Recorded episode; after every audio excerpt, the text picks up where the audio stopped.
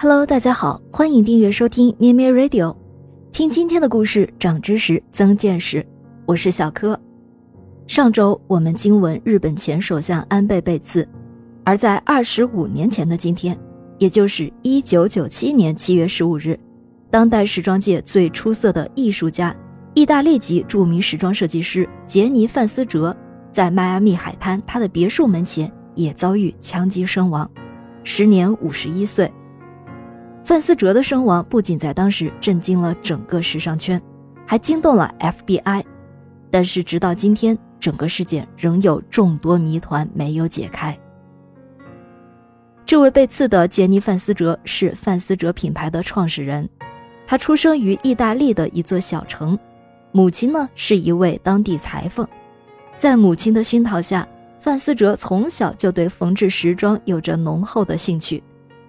一九七八年。他有了一系列关于新时尚的想法，便在米兰开设了自己的第一家精品店。在九十年代，范思哲以其生机勃勃、极具个性色彩和创意精神的设计，风暴一般席卷了整个时装界。到一九九七年的时候，当他在世界各地已经拥有一百三十家高端精品店，成为全球时尚巨头时，范思哲品牌价值已经高达八点零七亿美元，被誉为时装界的凯撒大帝。一九九七年七月十五日上午八点三十分，范思哲醒来，然后像往常一样散步到新闻咖啡馆。他身着白色 T 恤、黑色短裤和凉鞋在街上漫步。他经常在咖啡馆停下来看杂志，有时他会挥霍一番，喝杯橙汁。对当地人来说，看到举世闻名的范思哲和他们一样享受着简单的社区生活，是一件再平常不过的事情。就在这个早晨，他购买了五本杂志后就起身回家了。范思哲还没有走进家门，一个陌生人不知从哪冒了出来。那个陌生人身着灰色 T 恤、黑色短裤，戴着白色帽子，还背着一个背包。他用一把零点四零口径的手枪近距离向范思哲的后脑勺开了两枪。突然间，在阳光明媚的迈阿密海滩上，时间仿佛静止了。目击者艾迪·比安奇在听到枪声后，便迅速朝枪击的方向跑去。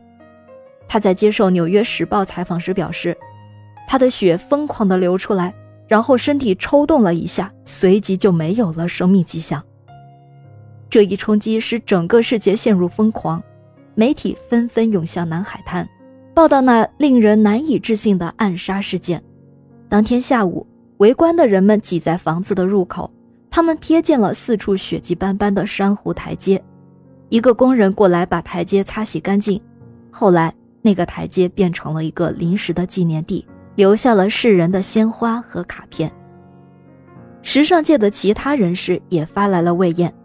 据《卫报》报道，阿玛尼品牌创办人乔治·阿玛尼说：“听到范思哲去世的消息非常震惊，并认为应该对这种暴力死亡进行反抗。”据 CNN 报道，华伦天奴品牌创办人瓦伦蒂诺·格拉瓦尼说：“这简直就是个悲剧，我十分震惊，简直不敢相信他已经不在了。”设计师吉安·弗兰科·费雷说：“我感觉发生的一切都很荒谬。”而且非常可怕。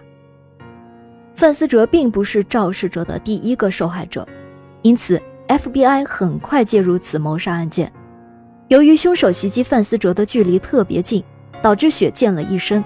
最终，在七月二十三日，一个警察小组在迈阿密地区的一艘游艇上发现了凶手的藏身之处。当警察打算逮捕时，他果断地开枪自杀。根据警方公布的信息。凶手是二十七岁的安德鲁·库南，他是一名菲律宾籍意大利裔美国人，在圣地亚哥长大。据报道，他拥有过目不忘的记忆力，能够迅速说出细节，简直是一个高智商的天才。但是他十分渴望过上奢华的生活，喜欢醉生梦死。犯罪学家认为他是一个病态的施虐性的犯罪者。警方后来证实。在一九九七年的四月二十七日到五月九日之间，一共发生的四起谋杀案都是库南所为。凶手被捕时，由于他迅速开枪自杀且没有发现遗书，范思哲的死到现在仍是一个深不可解的谜。范思哲的妹妹说：“哥哥的死让他变得更坚强，希望这个多变的世界里，每一个你都能变得更坚强。”感谢收听今天的故事，我们下一期再会。咩咩 Radio 陪伴每一个今天。